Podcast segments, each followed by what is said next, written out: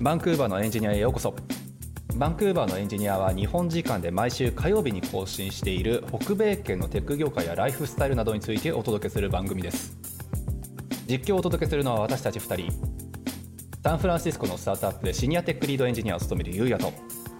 エンジニアの海外進出をサポートする企業フロック代表のセナでお送りしておりますえー、よろしくお願いします。えっ、と、はい今回よもろしくお願いします我妻さんに来ていただいています。はい、まあ、前役とかあんまりいらないと思いますが SRE でねあのロイギリスロンドンの方で転職をされた方でデータベース作ってる会社さんで頑張られてると、はい、で前回はイギリスロンドンでの転職の話を聞いたんですけども、うん、今回はなんかロンドンに引っ越したとかいう話ちょっと気になっていて、そうですね、うん、ロンロンドンの話聞きたいですね普通に。はい間違いないまあもうちょっとふわっとしたところも多く ねちょっと生活も踏まえちょて、っと雑談的な。雑談をちょっと踏まえてやってみ はい、まちしょょっうとか、はい、じゃあよろしくお願いしよまろすしく。お願いしますよろしくお願いします。はい。そう、まあ、いで前回の冒頭でも喋りましたけど、あのーまあ、若干田舎の方からロンドンという大都会の方に 引っ越しされたっていうことで、実際、えで、あすみませんあ、その前回のとか、もう一回地名教えてもらっていいですか、なんだっけ、ブリストル。ブリストルさ、でブもリス結トル構結構有名じゃないですか。有名なの、多ブ分。リストルは、うーん、に日本では分かんないですけど、はいうんまあ、結構イギリスはに今、移住先、移住先というかあ、引っ越し先として人気のあの無知でごめんなさいで。地価がすごい高って上がってたりいしやます、そうっすよねいやそれずっと聞きたかったんですけどやっぱりさロイロンドン行ったエンジニアさんとかデザイナーめ何人か知ってるんですけどみんな口揃えて言うのはまあやっぱり高え高え高えじゃないですか。バンクーバーも相当高くなったなって思ってるけどどうなのかなってその比較ちょっとしたいと思ってたんですけど、まあ、参考値程度のレベルでアバウトにしてもらっていいんですがあの今例えば住んでらっしゃる地域とかって家賃どの辺くらいとかワンベッドとかでね、えー、っとですね、はい、ワンワンベッド。ワンまだワンベ痛いッドね。えー、っと、えーっとセミ、セミデタッチドっていう形があってお、うまあ、その、おお母屋的にはつながってるんですけど、まあ、プライベートゾーンがく区切られた形で、うんまあ、2階建てで、はい2ベッドルームでちょっとしたガーデン付きで、うんまあ、2500ポンド付きうわー高いね。 2500ポンドっていうことは日本円換算にからですね三十万ぐらい。 30万くらいからから1.5倍ですはい1.5倍でから、マジかすごいないやすごいね。本当にたまたまもそれよりちょっと安いところ見つけられたんですけどもう本当そんぐらいしますやっぱりそれってロンドンのどの辺なんですか。ロンドンの中心部から電車で地下鉄で30分ぐらいあじゃあ30分か意外と結構離れてるんだ。あーいやすごいなバンクーバーだとねこの聞いてくる人たちは結う構ん資格をしたいだろうから、ちょっとバンクーバーの例としてもちょっと出してみようかなバと思ンうクーバーでも30分あのダウンタウンから離れてたら結構安くなりますそよ、れはそうですね、うん30分安くで離れれば、まあ、うん本当にワンベッドルームとかで、まあそうね、1500とかで見つかるんちゃうかなとは思うし、確かに2ベッドでも30分離れてれば2000カナダドルぐらい2000カナダドルくらい、そぐらいはういけいけそうな気がします、そね、うそううそう、俺と大島さんが住んでるね、あのまあ、チャイニーズも多い、ちょっとリッチな人たちが住んでる地域そう、ん、なんかが、まあ、寄ってしまうと、例えば俺ん家とかは2ベッドルームで2500ドルくらいで、カナダドルねそうカナダドル、だから日本円換算22万とか3万とか、うん、そうで、えっと、ダウンタウンまでだいたい電車で20分くらいですか、ここからだと20分ぐらいですね、うんうん、だからそうやっぱそのイメージをね、やっぱロンドンがちょっと1個壁越えちゃってるよねっていう。やっぱちょっと高いねはい、なるほどな、そうなんだ。やっぱりそのまあブレグジットしたけどん外から入ってくる人結構多いんですよね、うん中国とあかーそうなん香ですね港からすごい、うん多くて、はいでその人たちが例えば家を買ったり借りたりするので、まあ、どんどん上がっていくと、ああまああも同うじ現地そこの人口になりましたどこも一緒。みんなねやっぱそういいところはねみんな中国人が行って本当に地価が上げますもんね彼らが本当にそう。だからこっちも一時期その外国人のあの、な投資家さんとかがあの家を買うときにあのちょっとプラスアルファで税金をつけるみたいなそういう処置が取られたんですけどそれでちょっと緩くなるかなって収まるかなって思っていたんだけど全然収まった感じしないしねうんいやもう金が有り余ってんだろうなっていうなねんか前別の経済記事読んだ時に中国の資本家は今6000万人いると言われていて、うわー資本家いわゆる1 1000億万円以人上持ってすごいす6000ごいです万人よねね、すごいね規模が違うもんうん規模が違規模がうねねいやだからまあしゃあないんだろうなってだからまずねある程度ちょっと土地が土地がというか、まあ、そのロケーション良くてで、うんまあ本当に栄えていてそうそういい暮らしができて安全でっていうところになるともうもはやねあのそのいうちょっとチャイニーズのやっぱり資産家の人たちがバンバン買うっていうのはもう避けられないだろうから。なるほどなまあじゃあまあばロンドン今のところやっぱりあれですかまだまだその地価というかその家賃とか下がる気配もなさそうでって いう全然ないです ね。バンクーバーも本当同じ状況でもうんそうねうロンドンとさすがにねロンドンみたいな超大都市と比べるとあれかもしれないけど、うん僕がこっち来た1415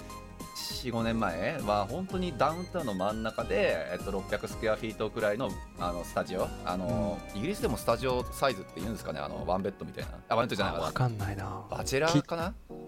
ていうんだっあー聞いたことけない。日本だと 1K とか 1K かそうそうそうみたいなそうそういう言い方するへススタジオみたいなスタジオタイプみたいな多分その辺の言い方もおそらく違うんだよね本当にまあね多分違うと思そううそうそうまあそういうレベルでダウンタウンの真ん中で本当750ドルくらいで泊まれあのもう家賃かあの払えてそうアパートメントだったーんで、ねそれがもはや今はもう倍どころの騒ぎじゃないですもんねあの辺ね倍以上になってそうですよねあのい辺やもうわけわかんない値段になってますよすごいないやー確かにねそそれがまあ10年ぐらいのスパンですか10年ぐらいのスパンですね、うんうんちょうどそうバンクーバーオリンピックもあってそう、その当時からでもサンフランシスコはやっぱりメッカ化されていたからやっぱその影響ずっと出てたんだろうなっていう気がしますけどねいやーそうなんですよなのでそういうちょっとねやっぱ栄えてる地域とかにやっぱ引っ越ししてもらうとどうしても家賃とかが非常に重荷になるとまあ本当だよね てかやっぱ若澤さんもお子さんいますよね確かはいそういますなんか家買うのが現実的じゃなくないですかなんかいやー家がもう基そう本ですね1ミリオンからじゃないもっともっともっとかもしれないけどロンドンだと2位とかいくかもしれないけどなんかもう絶対家買えないじゃんみたいな買えないですね間違いない本当になんでこんな今度が本当に1ミリオンすんのってもうずっと思ってるもん、うん本当 うんでなんかイギリスで多いのはあえてボロボロの、まあ、資産価値が低い家を頑張って買ってうんで数年かけて自分たちでリフォームをしてあーあーまあ資産価値を上げるっていうのはよく見る、まあ、そっちもあるかもしれなあいですりけどますね、やっぱそのリフォームも楽しいしみたいなたうだん子供がいるとやっぱりリリフォームってもう本当ザ・リフォームなんでこううんうんうん壁ぶっ壊してとかうんもうはい半半年使えないみたいな状況なんでやうっぱん子供がいるともうほぼ無理ななるほどね選択肢うんなるほどまあそれしゃあないですよねまあでも本当にこっちも同じようなことやっぱやってる人多いですよあのうんもう半分もはや業者さんじゃないかっていうねうんうんうんうんなるほどねしまあやっぱりじゃあ最近あれうんうんあとあ最近だとまあ小ネタですけどソーラーパネルがすごい人気でなんでえーあなのんでううウクライナ危機でエネルギー価格がすごい上がるあんーでそうかあーそうかもうあとはやっぱりその国エネルギーの流れもずっとあるので、うんうーんまあ、売りやすいらしいですよ。なるほどねソーラーパネルの発電量でなんとかなるもんなのかっていう気はかんめちゃくちゃするけれども確か にねだってしかもさ一応あるけどロンドンなんて天気悪いでしょ本当だよ多いですソーラーパネルの意味あるのっていう いや素晴らしいまあでもそういうことですよねだから結局やっぱりまああのどの地域でもまあ北米圏であろうがイギリスであろうが同じかなと思うけどやっぱり圧迫するのは家賃ってことですねはそういですね。うんあとはどどうですかそのブリストルからあのロンドンに来てその違いっていうか、うんうんなんか人の違いとかなんかあありまあ、すかあの、やっぱブリストルがちょっと特殊な歴史を持ってたところで、はいあの、黒人奴隷の港として使われてたんですよね。えーそうなんだっていう歴史もあったりして結構いろんな国の人がやっぱりいてでその町もこのディストリクトは黒人の方が多くてこのディストリクトはホワイトピーポーが多くてみたいなもうあー明確に分かれてるその歴史的にもなんか興味深い町だったらしくてうんはいはいはいはいうんでなんか僕が住んでた周りはもう本当いろんな国のい結構割とインターナショナルな感じだったんですよねブリストルが逆ロンドンは今結構割とその白人の人が多い地域に近いところに住んでるのでうんうんうん、なんか割と周りのしなんだろう隣人の関係は結構変わった感じがしますね。へああー本当ですか、うん、イギリスねもちろん住んだことないからちょっと分かんないじゃ分かんないんですけど結構そのまあ大島さんとも昔喋ったことあるけどなんかアメリカはやっぱりその外国人の例えばねコミュニケーションとか英語とか、まあ、そういうのに対してやっぱ厳しい目線がああっあて、そうだねそうだねそうまあ、やっぱりカナダとかってもともとが本当に移民しかいないようなやっぱり、ね、あの国だったからやっぱり僕らからすると正直緩いんですよアメリカとか比べると。まあ、もう本当に何もうむちゃくちゃな英語でもむちゃくちゃコミュニケーションでもまあまあまあ大丈夫大丈夫みたいな感じでやあっあぱりそうそうそうしてくれるから俺らとしては楽なんだけどこう多分向こうとしてはもしかしたらストレスに感じるかもなみたいなそういうあれがあって、うん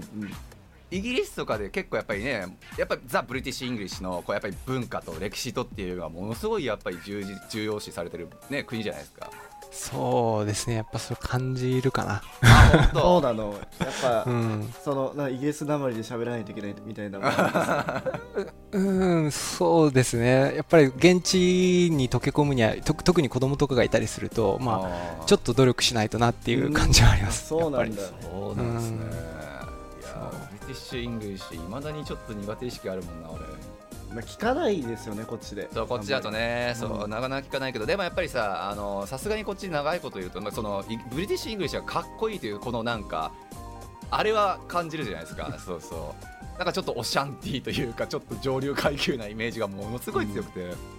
そうでも逆に住んでるとそれが肩身狭いとかって感じることあんのかなってちょっとねパッと思っては実はいたんですけど、まあ、和妻さん的には今のところはそんな感じでもないうんブリティッシュ、うん、多分英語のそう発音よりも多分その、多分ななんて言うんだろう生活様式とかまあなんかこうああとコミュニティにどこまで地域に貢献するか例えば、まあなう、はいはい、娘が行ってるナーサリーとかでもよくイベントとかがあったりするんですけど、うん、なんかそこにこううんなんかこう素通りするんじゃなくてちゃんとちょっと挨拶してったりとか、へーあボランティア的なのとか、へーやっぱりそういったところでこの地域の人とここ交流を深めていくみたいなのなはるほどねすごい体質だなと最近思いますね。あーいいねなんかそれはなんか僕結構こっち来て感じるのはなんか結構きっとドライだなと思っててなんかもともと住んでたカナダ人とかはまあ結構優しい親切な人が多いらしいんですけどやっぱいかんせんバンクーバーめっちゃ移民多いんでもうすで多分中国の文化とかってすごいドライじゃないですかなんか挨拶とかハローとかも言わないしハワイとかも言わないしみたいな文化だからなんかすごいドライだなと思っててでもなアメリカとかって結構みんなハワイユーみたいなこと言ってくれたりとかするんですよねうんで多分イギリスだともっとそれがなんだろうもっと親しみ親しむのかなみたいな今思いました、うん、そうですねなんか一回あの仲良くなってしまえばすごい優しくしてくれる人が、うんまあ多くて、うん、やっぱそのさっき言ったようにその前いたブリストルはいろんなこう多分同じ条件インターナショナルな感じだったんですけどそそうなんですねこでやっぱり僕らもちょっと隣人と仲良くなるみたいなきっかけ全然なくあてちょっとドライな感じはやっぱありましたね。そうで僕もだから前も実はちょっと話聞いたかもしれないですけどやっぱりその嫁さんもやっぱりイギリスロンドンとかにすごいやっぱり憧れがあるっていうのもあってまあでもとは言っても僕らからするとやっぱりまだ机上の空論で実際住んだわけじゃないから。であれですよね若妻さんもそのお子さんとかあの奥様とかと今一緒に住まれてるっていうことだと思うんですけど、はい実際なんかやっぱりこう、ねそのロンドンに引っ越してきてっていうので家族で住んでっていうところで、うんなんかここは逆にすごく悪かったなとかもうちょっとちょっと想像と違ったなとかっていう点って今のところありますあーっとですね、ああのですねなくて、そうすごいえー、あーまあ、あの住居がやっぱりはい住宅費が思ったよりあ高かったのと、うんあとやっぱりその最近、多分先進国どこもそうだと思うんですけど、インフラ、インフレでで4%、4 5%上がって、あ生活費が上がった以外は、まあ本当にすごい住みやすいんですよ、なんあか近本く当ににそのこあのコミュニティって言って、まあまあ、本当、森林みたいな散歩できはいる空間があって、うんそこに行ってこう森林浴したりとか、あとはそうんのロンドン市内のそのミュージアムってタダで入れるので、おーそこにやっぱ行って、そのなんだろういいな文化的なやっぱ教育も子供にしてあげられるいし、やそうですよねまあ多分そのロンドンいわゆるそのまあチューブが混んでるとか、まあちょっと人が多いっていうのはもちろんありますけど、そこさえまあ許容できる人であればはいすごい楽しいーですね。えうんいやいいなやっぱ俺はどちらかというとロンドンの人間なのかなもしかしたら すごい適当なこと言ってまーいすけどやでもそうなのかもしれないよねやっぱりねえバンクーバーってさなんか自然好きとかさなんかスポーツそうそうそうそうアクティビティ好きな人にはいいかもしれないけど僕らみたいにちょっとなんて内向的というかなんか美術館好きだったりするじゃないです か、まあいやそうなのよね、うん本当にそういうそう美術館行き行き放題ですよ。いや羨ましい本当にいやこの間もバンクーバーでダヴィンダヴィンチ展がやってたからちょっと行ってきたんですけどそうそうむちゃくちゃ歴史の勉強とかしながら行って嫁さんにうんちくを垂れたらむちゃくちゃドン引きされて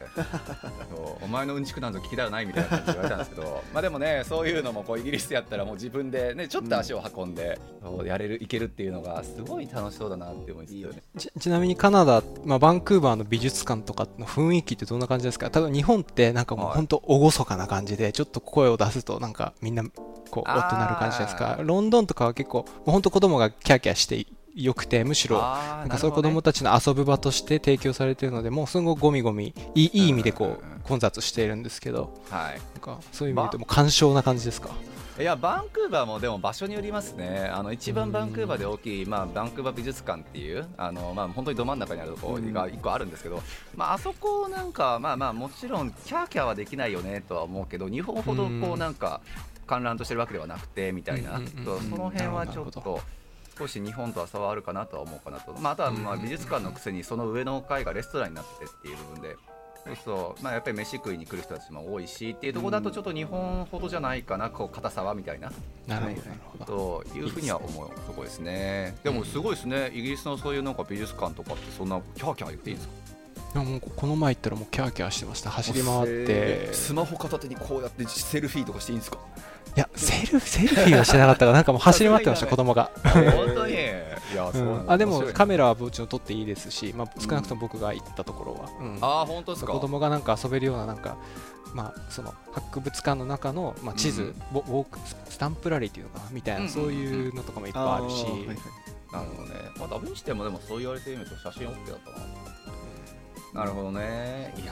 素晴らしい、羨ましい。でも本当か、びえでなんかね、意外とって言ったらあれかもしれないけども、なんかやっぱりイギリス、ロンドンに行かれた方々って、その、まあやっぱり生活費の部分だったりとか、うんコスパがとか、ご飯がとかっていう部分で、結構ネガティブな話もそれなりにやっぱ見にしてたから、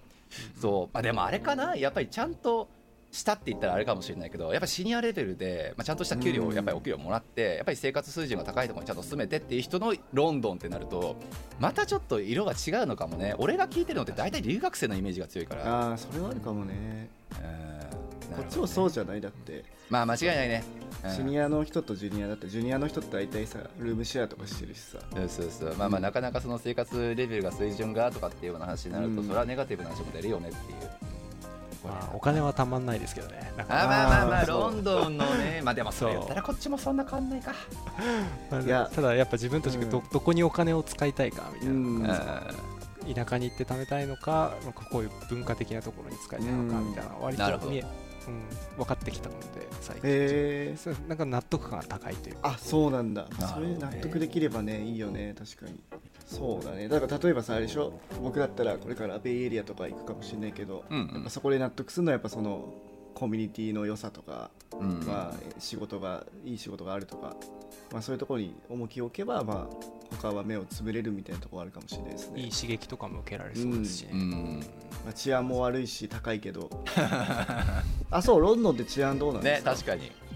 あまあよくはないと思いますよ、あーにそうまなんあ、だ日本とかと比べるとんあーまあそれは日本と比べるとねどこもっていう感じだろうけど、例えば女性が例えば夜中、まあ、11時くらいに例えば出歩くとかってワンチャンありですかいやー気をつけますねないようにしますねあー基本的には地下地下鉄とかもうん地下鉄とかもないようにしますやっぱバンクーバー治安めっちゃいいよねまあれ考えそるうとね確かに11時くらいに女性一人でもぶっちゃけ全然だから何みたいな感じだもんねうんなるほどねまあでもロンドンほどやっぱり大都会になるとそれはちょっとまあ東京とかですらまあさそうそうやっぱりまあ夜中はちょっと気ぃつけるよねみたいなとこうんうもん地域的にはあるしたまにあるねそうそう夜中にあんまりセンターの方に行ってないからそこは分かんなかったですけどあーまはあい、うんそこはよあんまりいいとこじゃないうんかうな、んうんなるほどね、まあ、そんなこと言ったらバンクーバーもね、あのそれこそまあリスティングの地域地域なんて、もはや注射器ずっと落ちてるし、いやーまあ、だから、まあ、それも本当にだから地域によるっていうんですよね、その前に住んでたそのブルーストルだっけでしたっけ、ブリストル、うんブリストル、なんかなんで俺はこういう名前が、多分苦手なんだよな、ブリストル、はい、うんそっちとかはどうですか、やっぱりまあ、ロンドンと比べると、治安的にはそうでもなかっうーんまあロンドンよりはた、多少マシかなみたいな、多少マシかなみたいな、えなるほどですね、まあでもまあ、どっこいどっこいかなそこはねうんあそうなんだ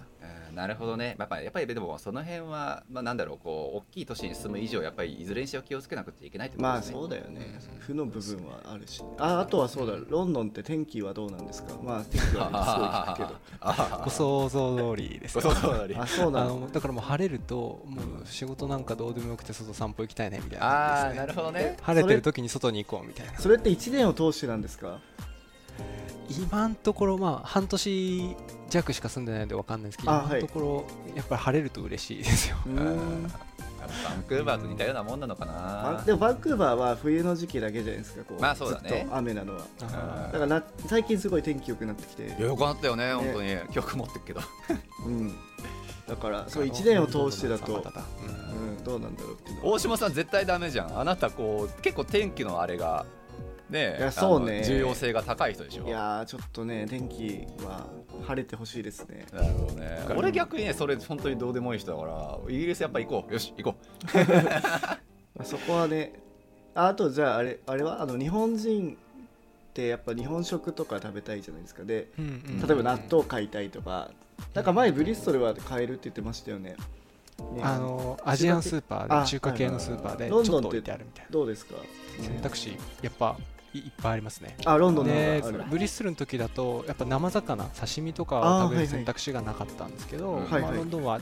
お金を出せば行けるのでまだちょっと行ってないんですけどはい本当に恋しくなったら行けるうーんなるほどですね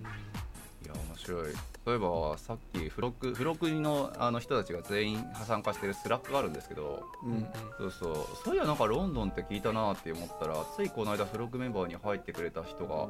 あのロンドンのスタートアップでフロントエンドエンジニアとしてあの働けることになりましたイエーイっていうことでえそうそうでこの人はねもともとめでとうございますあの本当は最初カナダに来ようとしてたんですけどあの、まあ、コロナになって結局行けなくてー、ううんんそうでえっとまあちょっと他の地域でとかいろんな方方法を探していてってなってあのロンドンの方にあのなぜか決まったっていうえー、ワーホリで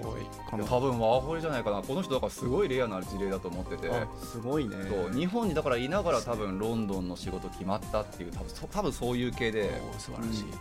ねでもいますそういう人ってなんか日本にやっぱいながらっていうのってそんな聞かないですよね多分今んとこないですねですよねだからやっぱりそこはさっきの話、まあ、今日あの前回からの話にもあったけどやっぱり駐在だったりとか、まあ、そういうのでねリロケーションで最初こっち来てでその過程でやっぱり次のじゃあ仕事を見つけてみたいな人が多分多いんですよねおそらく。ですね時差もあるんで就職活動自体も厳しいと思うんですよねですよね相当時間違うしっていう、裏だよねね、えもう裏っていう。じゃあこれからさその日本に今いていやめっちゃヨーロッパ好きですロンドン行きたいですっていうで、まあ、エンジニア23年働いててっていう人はどうしたらいいんだろうクックパッド入るのがいいのかな クックパッドいい会社だし押してますあやっぱりあの募集してますよ、うんねまあでもやっぱりもしなんかちょっとした短期の学校できたりとか、うんまあ、わ若ければ、うんまあワーホリとかもありだと思いあまーはすいし、はいはいうんワーホリでねかな現実的なものとしてはなるやっぱりその日本企業でイギリスにエンジニアで駐在員ビザ出すっていうのはほとんどないと思うんであそうなんだ選択肢としてそうだよねんクックパッド以外は分かんないな聞いたあこととなはいまああれそうですよねあの大手とかはありそうですかあれ Google とかあるんでしたっけ Google とからないあ Google のオフィスはありますけどなんかその駐在云々リロケーション云まあね々は分かんないですねあーなんかうんそううんそれは多分やっぱり少ないんだろうなおそらく、うんね、特に日本からっていう風になるとさ昨日飲み会でも話してたけどなかなかそこに日本のじゃあ例えば Google オフィスでっていう部分でなんかね、ガチデベロッパーがむちゃくちゃ多いかって言われるとそういうやっぱイメージではなくどちらかというとやっぱ営業やったりとあかあそううんなんかね、なんとなく僕サらポのートエンジニアそうみたサいなポ方ートエンジがニアみたいねな。多いですよねそうそうが多そうやしってなると、うんそういう人たちがじゃあ何の理由でっていうところでリロケーションするのっていうのってなかなか想像つかないからね。そうですねあーまあただイギリスに限った話で言うと結構スタートアップで最近多いのがやっぱりそのうんファイナンス、フィンテック系うんとあーフィンテッヘクルかス系とはいはいがすごい多いのでもしそこの経験があればあでなる英ほど語ねが話せればあのスタートアップはちょっと入りやすいかもしれないおーなるほどねいやでもやっぱ地域性ってそこありますよねバンクーバーの場合だと、まあ、最近だと VR とか XR 系がすごいいっぱい投資がむちゃくちゃされてて、えうーんあそうなんだそうそっち系をやっぱり目指してって人むちゃくちゃ増えたし、うんそうあとはまあ例によってサース系のソフトウェア作ってる会社さもともとサンフランシスコ目狙ってるとこってバンクーバーからっていうのはやっぱ多いからうんあとトロントになるとバイオテックですね完全にまあ完全にというわけじゃないけどバイオテックがやっぱり中心、まあ、すごくさあの栄えてるしモントリオールとか確か AI とか強い AI ですねそうそう、だから結構やっぱ地域性ねなんか見て自分の適性とちょっと照らし合わせてっていうので選ぶっていうのは確かにありかもしれないですよねかもしれないロンドいやンね面白いなるほどねいやなんか今後って今ヨヨーロッパずっいるけどずっとヨーロッパにいたいと思ってるんですかそれともやっぱ北米もとかアメリカとかも行きたいとか思うんですか、しばらくイギリスいいかないや、うんうんにいたいなと思ってますね、10年15年ぐらいではおそーこから先はちょっと分かんないそでうなすんだ、うんちなみにその結10年単位を出すっていうのってやっぱりあお子さんの話が出てたりとか、あねー、それもあってですか構楽しそれもあってですねあーあとうん自分のが今後何をしたいかとか考えた時にまあ10はい年を一旦区切りかなと、へはあおということは俺とりあえず10年先10年くらいはイギリス行ったら若妻さんに会えるわけです ね。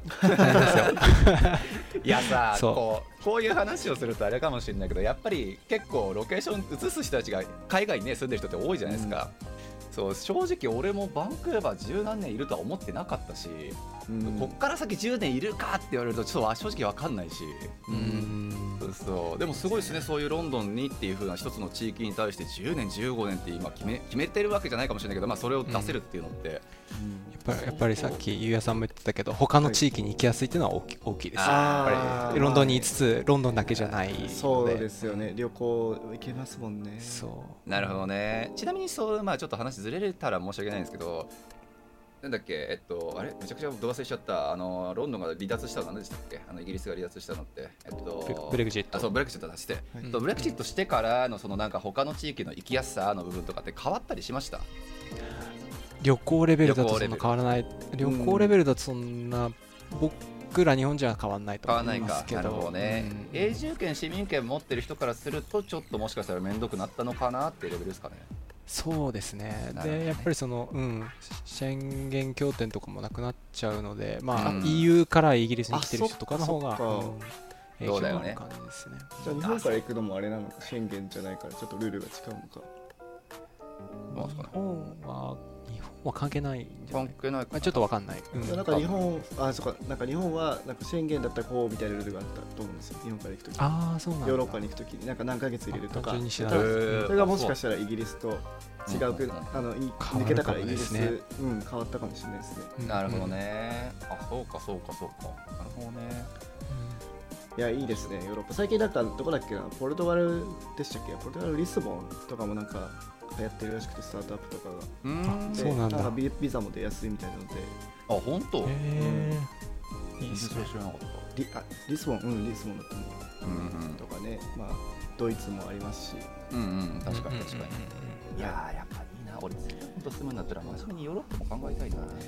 うんそうね EU だったらアイルランドとかどうなんですかねちょっと鉄板すぎるのかえ逆に鉄板って言えます鉄板かなアイルランドななんかそのアイルランドはイギリスがブレグジアイルランドは多分ケケケルト語だったかなはいがはい母語なんですけどほとんどの国民が英語をほほぼ話せるんですよあねーはだいかあらそうなんですねイギリスがブレグジットした後にうんもう本当に英語がはしっかり話せるうんである程度教育水準が高い国がアイルランドになるうんえーだけになるのではいはいではい IT 産業がすごい発展してるんですよねあそこえー、そうなんだるほどねいやそうかだから鉄板ってなんのかなるほどねそうそうそうそうそっか英語そっか意外とヨーロッパで英語を第第一言語にしてる国って少ないですもんね、まあそうだようんねそうまあ、みんな喋れるだろうけどそうそうそう、うんまあほぼ喋れるんだろうけどっていうんでこの間ねドイツの人のね話なんかも聞いた時にもやっぱりドイツ語できた方がみたいな話やっぱなっちゃうしなっちゃうと思います。うんねえそうですよねそうそうっていうと確かにそのヨーロッパ圏でっていうので英語が第一でっていうところだとね、まあ、限られるのかっていうのはそうじゃあまああのす僕はちょっとずっと気になった部分の一つとしてなんですけど10年15年で住むんだったら当然永住権って多分考えるのかなとは思うんですけどやっぱりその永住権ってももちろん狙われてるってことですよねきっと若狭さんも。そうですね。今のところは考えてますよ。かイギリスの人のその就労ビザから永住権ってどういうプランでどのくらいの期間でやっぱ見てんのかなとかってちょっと気になっててうんうん。カナダの場合を先にちょっと喋ってしまうとまあ大体みんな知りたいねそうそうまあワーホリなりなんなり韓国学生ビザなりなんなりで来てでまあとりあえず1年間オープンワークファミリーで働きては堀とかでみたいなのがあってでそこからちょっと会社とのコネクション作ってって信頼関係を得て就労ビザ取る人は取るでも最近はもはや就労ビザなんてもうめんどくさいからもうすっ飛ばして、まあ、大体あの永住権 BCPNP っていう方法があって、まあ、それやと日本で働いた経験あエンジニアとして働いた経験が数年あれば2年かなもうほぼ英語力不問でもう取れることができて。うんそれが英語力不問レベルだったら大体1年半くらいで取れて、英語力がもしもついててもうもう結構レベルも高い、まあ、レベル高いというかポイント的に高いという人だったらワンチャン1年未満、まあ、半年とかで折れるかもねっていうのもあるっていうのがあってだからまあどれだけ長いパターンで考えても大体に1年半から2年くらいではまあ降りるよねっていうのが多分カナダほぼほぼエテク系のカナダのパターンだと思うんですけど、イギリスとすかごいどうですか短いですねいやイギ短いリスはうん5年かかりますあのあ普通のマジその僕のスキルドワーカービザとかを持っててはい合法的に5年住んでパーマネントレジデントの申請ができるああそうなんだ確か起業家ビザあ起業家ビザか他のやつで3年とかあった気がするんですけどうん多分僕が当てはまらなそうなあんま深く調べてないけどなるほどですね5年なんだ、うんで5年かけてさやっと権利が得ることができてその後に申請してまたそこからかかるってことですかねえーとそこはちょっと分かんないけど、うん先に申請できたはず、まあ、あー4年半ぐらいで申請してみあたーいじゃあ5な年あれば取れるってことかそうですねいでやあのでも英語のテストとなんかそのあるんだイギリスのカルチャーについて知らなきゃいけないみたいな、マジで うん英語のテストより難しいらしいですけどうんでもカナダも一応カルチャー知っとかなくっちゃっていうのはあの市民権取るときにいるんですよう、んうんそう永住権でそれがいるんですねあーとパーマネントレジデンスでも必要だったはずあーあちょっとここ曖昧ですけあまどあまあまあもしかしたらくらいのじゃああれでっていう、でもうんちなみにあれですよあのまあ俺市民権はさすがに持ってないからわかんないんですけどなんかカナダの国歌が歌えるかとか それ歌唱するのかなその場でって思ってたんですけ どそういうことじゃないのかなそうとかね実技この実技試験実技試験俺歌唱力やばいけど まあ、あとは本当にあのカナダの文化に関するなんかあの多分問題みたいなのが、多分試験みたいなのが本当あるらしいんですけど、そうそうまあイギリスは本当にねそういうところやっぱり結構重きをやっぱ置いてるのかもねかもしいれやなそいうかです5ね年か思った以上にちょっとかかるなそうかかります知らなかった全然なるほどねあれちなみにお子さんってそちらで生まれたんでしたっけいや日本で生まれてそうなんだ、はい、うん、今ひ一人でしたっけ何歳でしたっけ今一人でちょうど4歳になったところですねじゃあもう自我も芽生えてバリバリバリバリ英語喋ってますかバリバリ喋ってます なんか、まあ、お こここのチャンネルで喋ることなんか正直ちょっと分かんないですけど、で結構聞くじゃないですかあのお父さんお母さんが、まあ、やっぱり日本から来られてておかお子さんがやっぱりそっちねネイティブの環境にもまれると、うんパパママの英語キモいみたいな、そういうのないですか今んとこ、まだないです4歳なんでキモいはまだないけどあ教キモいはまだえてくれますうん教えてくれる、うんなるほ発音違うよみたいなナーサリー今日どうだったって聞くとなんか英語で喋ってくるんですけど、えー僕は聞き取れない単語があってなんあーかパードゥンと聞くと日本語で説明してくるんですよえーあーなるほどこね、いつは英語わかんないから日本語で喋るやべえやべえやべえかわいいいやなー俺 それうん食べられるかななんかもうなんか、や優しくしてくれ優ますしくしてくれるちょっと子育てのあれをちゃんとねあの優しくしておかないと後で痛い目に遭うかもしれないからねさあネイティブのしかもブリティッシュイングリッシュでしょもうネイティブそうのねですねすごいねいやー素晴らしいいやちょっとむちゃくちゃその辺の子育て事情とかも、まあ、僕も大下さんとかあの周りにやっぱりお子さんがすでにいらっしゃる方はいても、うん僕自身がまだお子供まだいないんでそうそうちょっと先輩方の知見をちょっといろいろと後日拝見拝借することになると思いますがその時はよろしくお願いします。なんか前もちらっとあったけど子育て会ぜひ、ねあー間違いないそうだね各国のはいうんいやー本当にこれ子育て会は俺本当にどういう立場で参加すればいいのととかね思っていろんなコメンコメンテーターっていうことにしよバンクーバーとだからドイドイツベルリンとロンドンと SF のううんパパパを集めましょうパパエンうジニア、ねパパをね集めてねっていう。いいですねパパ俺会いない方がいいな多分。いやせなさんは司会でお願いしまます、あ、あじゃあ司会で、はい、じゃあ本日は、って あの俺、お子ちゃん意外にいいけど、みたいな話。いや、でも、リアルにそれやりましょう、本当に。ちょっと俺も気になるところすごく多いし。うんやりたいやりたいはい。じゃあ、まあ、そんなところかな。そう大っすね下さんは何かあります聞き逃した。あ僕結構もう全然大満足ですけどいや、俺もめちゃくちゃはい満足した。いや川島楽さしん、かなっんか、た喋りたいこととか、ね喋りたいこととか逆に質問とかありますかなんか、ねいやーいや